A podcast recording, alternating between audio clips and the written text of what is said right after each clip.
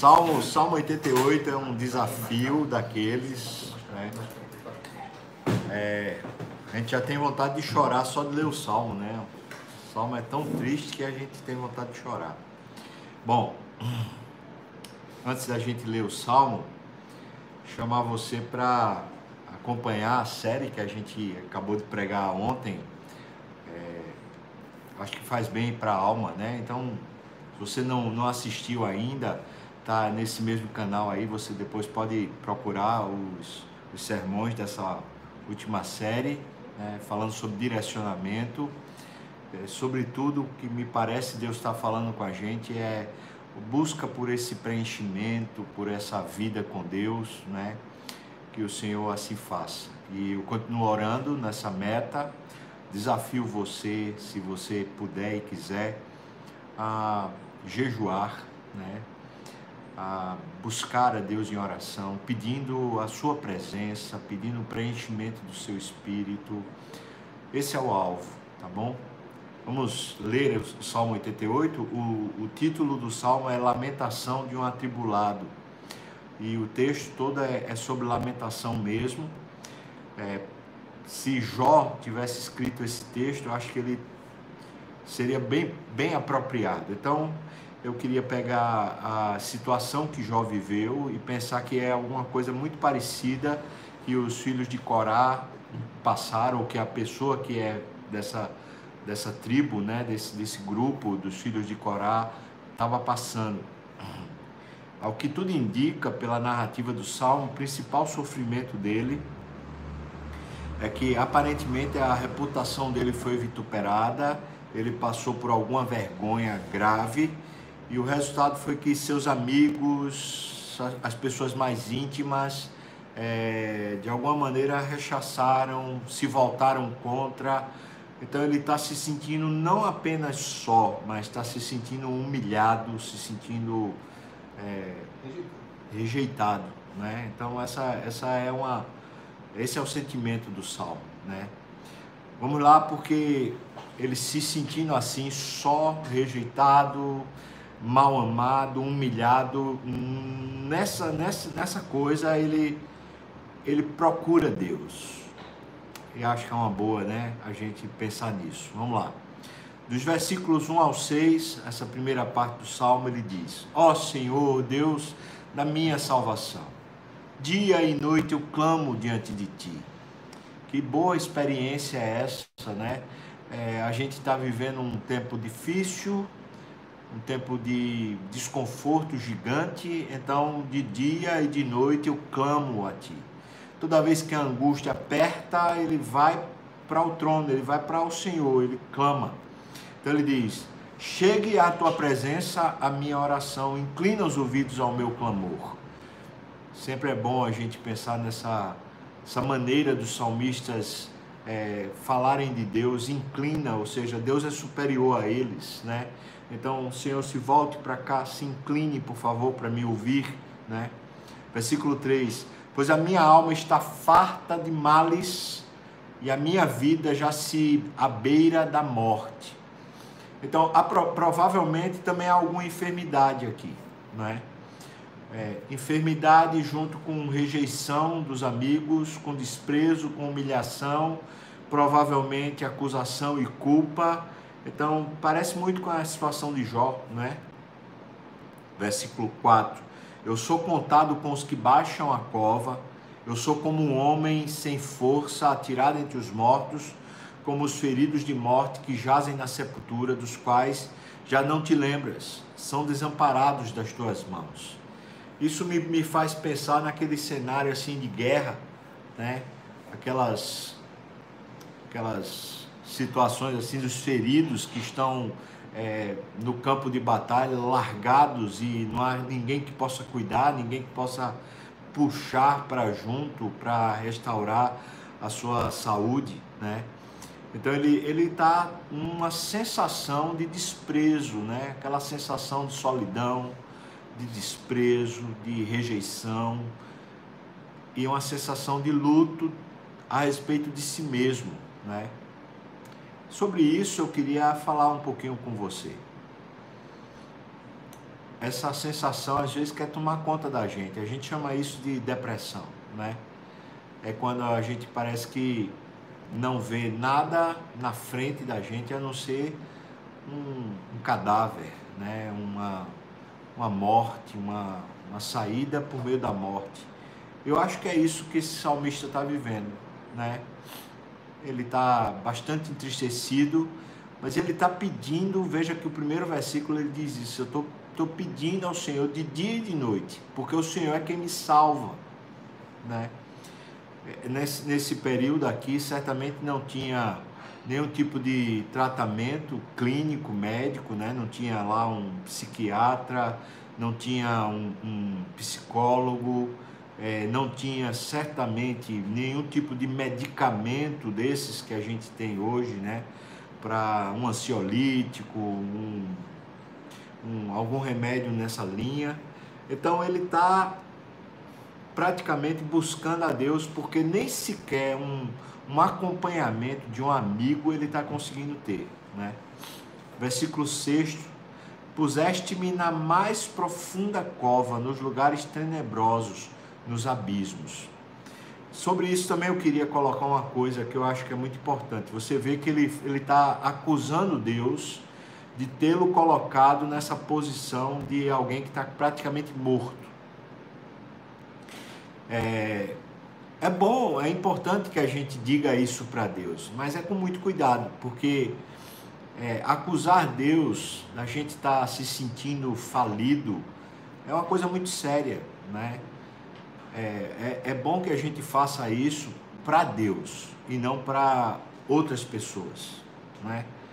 Porque quando a gente faz isso para Deus buscando salvação, é como se a gente não quisesse aceitar que Deus está agindo contra a gente. É mais ou menos assim. A gente pensa que Deus está agindo contra a gente, a gente sente como se Deus estivesse agindo contra a gente, mas a gente, ao buscar a Deus, a gente está rejeitando esse sentimento, rejeitando essa, essa perspectiva. E isso é fé. Mas quando a gente começa a falar isso para o outro, para o vizinho, dizendo assim, ah, Deus me rejeitou, Deus me abandonou, é, Deus está me colocando na cova, quando a, quando a palavra da gente sai para o próximo, a gente não está combatendo, a gente está aceitando, assimilando. Então, irmãos, a gente falar isso em oração está certo. A gente falar isso para os outros, ou mesmo para a gente mesmo, está errado. Então toma muito cuidado com isso, porque a, a nossa mente às vezes quer ser dominada por emoções que são são representações, são perspectivas da falta da nossa fé. Porque Deus não, não nos é contrário, pelo contrário. Deus nos é favorável, Deus é, é aquele que nos restabelece. Então, quando ele diz, o Senhor é o Deus da minha salvação, e está dizendo, o Senhor me pôs numa cova profunda, ele está reagindo às emoções dele. E isso é muito bom, porque ele está falando com Deus. O versículo 7 até o versículo 12, né, ele começa a, a, a esclarecer melhor que, que situação é. Ele diz: Sobre mim pesa a tua ira, tu me abates com, as tuas, com todas as tuas ondas o que é que ele quer dizer com isso, com essa figura de linguagem, falando como se fosse alguém que está no mar revolto e as ondas passando por cima, por cima e a pessoa sem conseguir respirar? Veja o que ele diz, versículo 8: Apartaste de mim os meus conhecidos e me fizeste objeto de abominação para com eles. Eu estou preso e não vejo como sair. Aqui está o sofrimento do salmista. É, parece até que a doença física veio como decorrência dessa sensação de que ele, a reputação dele foi maculada, que os seus conhecidos, os seus amigos acreditaram em alguma versão mentirosa a respeito de, um, de, um, de uma atitude dele, e agora ele está se sentindo assim como como debaixo da ira de Deus, como se as ondas estivessem o tempo todo sem deixá-lo respirar, né? Estou preso, eu não vejo como sair, né? O versículo 9 diz: de aflição, dia após dia venho clamando a ti, Senhor, e te levanto as minhas mãos. Sabe o que é levantar as mãos para o judeu, né? É um ato de rendição, né? Então ele está ele tá reagindo, ele está tentando reagir. Eu estou com, com completa, completo desânimo, né? A ideia, os olhos cheios de aflição, estou clamando, eu estou levantando minhas mãos, eu estou tentando me render ao Senhor, né? Mostrarás os teus prodígios aos mortos, ou os finados se levantarão para te louvar. Esse é um recurso de linguagem muito interessante dos, dos judeus, né? Você vai ver isso nos salmos várias vezes, você vai ver isso nos profetas. Quando eles estão tomados de, de sentimentos ruins, né? Então eles alegam isso, eles estão dizendo assim: Deus, eu só tenho esse tempo para bendizer o teu nome, e o Senhor vai, vai, vai por acaso me levar para a morte, né? É, é alguém que está dizendo assim: Senhor, por favor, não me deixa perder esse tempo, esse resto de tempo que eu ainda tenho de vida, né? Ele, ele continua na mesma argumentação, veja no versículo, no versículo 11, ele diz: será referida a tua bondade na sepultura, ou seja, eu estando morto, o que, é que vai adiantar, né? A tua fidelidade será falada lá nos abismos, né? O que, é que adianta é, é, eu nessa, nessa calamidade, com esses sentimentos? O que, é que adianta eu não consigo te louvar, não consigo refletir para ninguém a tua bondade, a tua fidelidade? Eu estou aqui como se fosse um, uma pessoa totalmente no abismo, né? morta. Versículo 12: Acaso nas trevas se manifestam as tuas maravilhas e a tua justiça na terra do esquecimento? Essa é uma, essa é uma argumentação que ele vem em vários níveis, não é?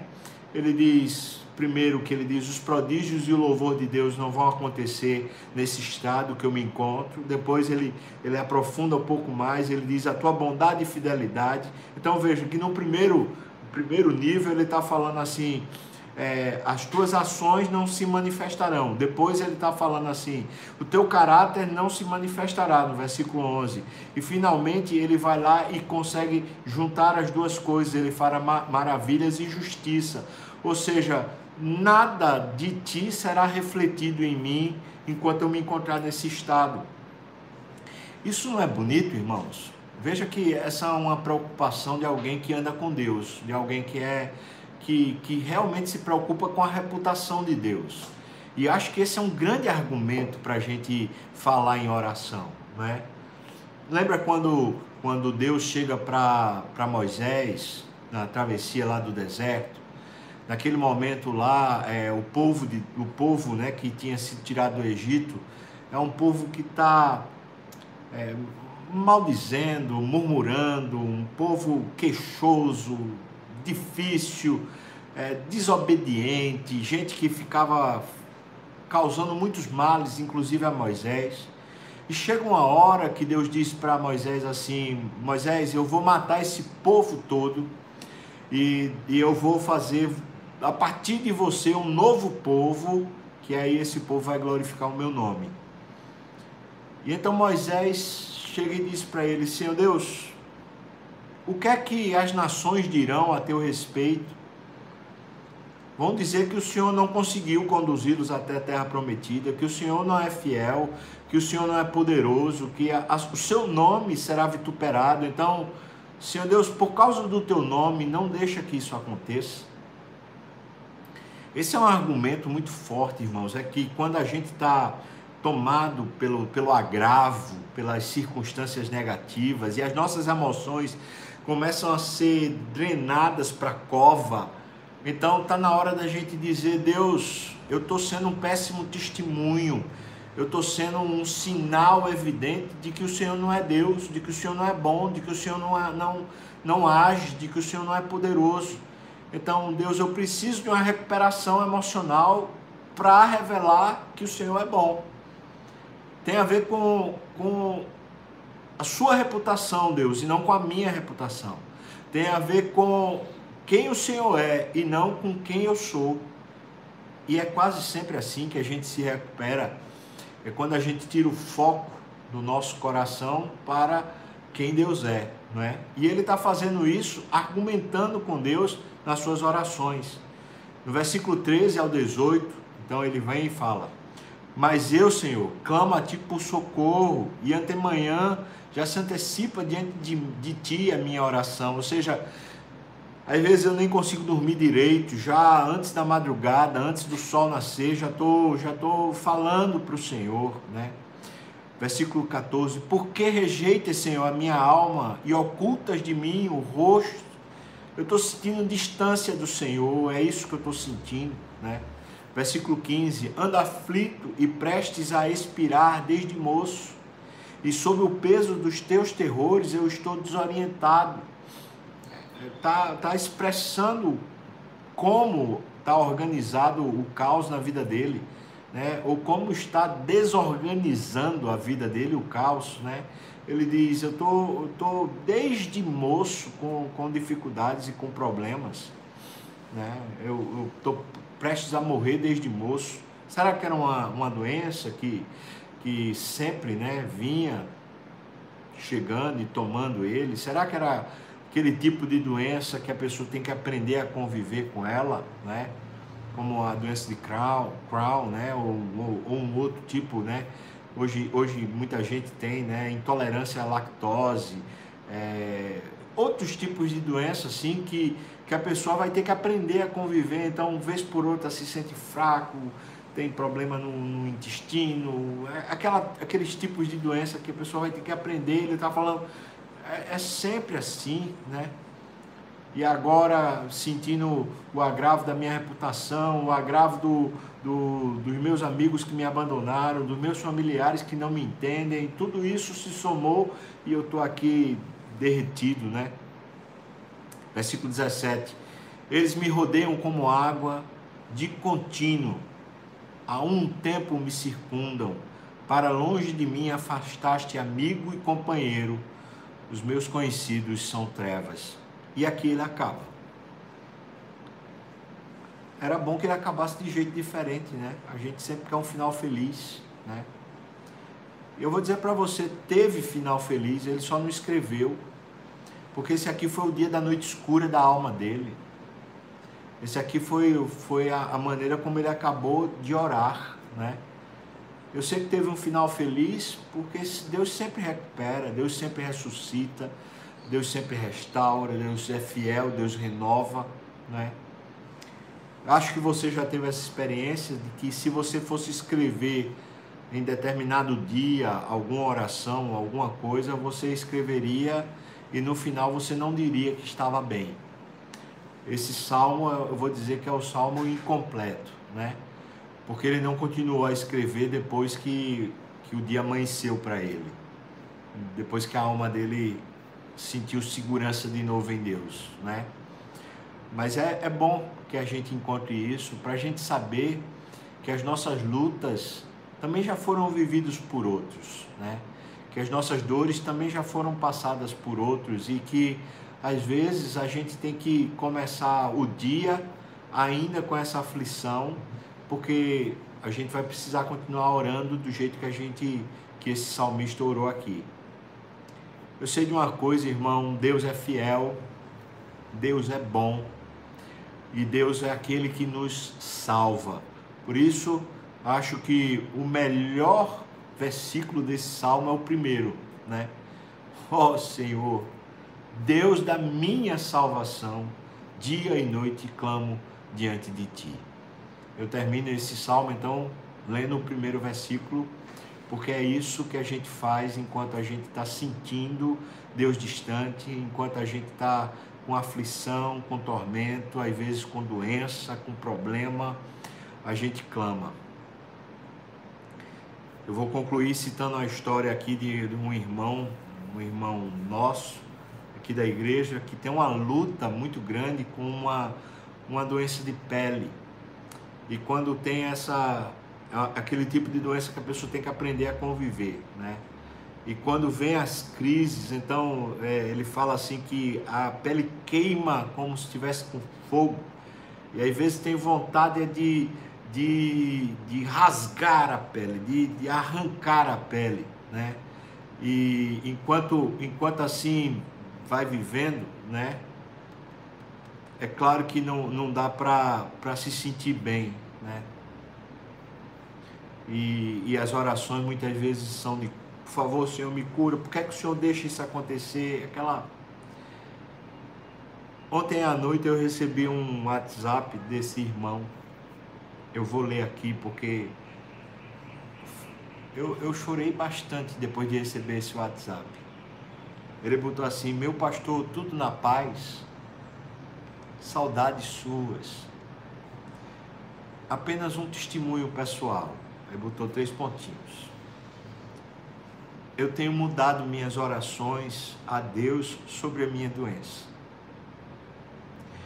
Eu tenho pedido que Ele não me permita ser curado sem ter aproveitado ao máximo essa oportunidade de ser cheio do seu poder em ao sofrimento gerado pela doença.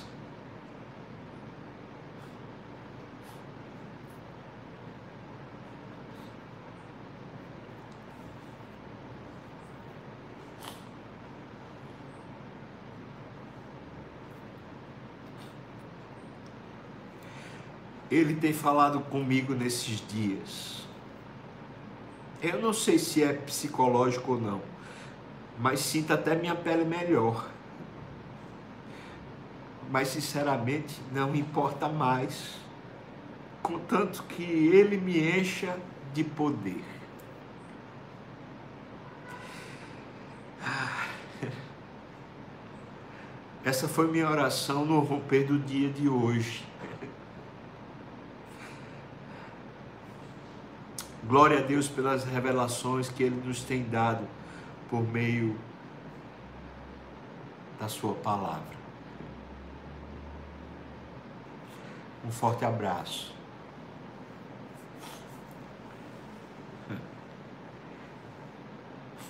A gente tem orado, eu tenho orado por ele, né? E, e vez por outra a gente compartilha um pouco as conversas. E eu falei para ele: Você é uma benção na minha vida. Glória a Deus, não é, irmãos? Glória a Deus. Deus é bom, né? Deus é muito bom. Esse poder é para aqueles que o buscam, para aqueles que pedem, para aqueles que clamam. Vamos cantar mais uma música? Deus abençoe muito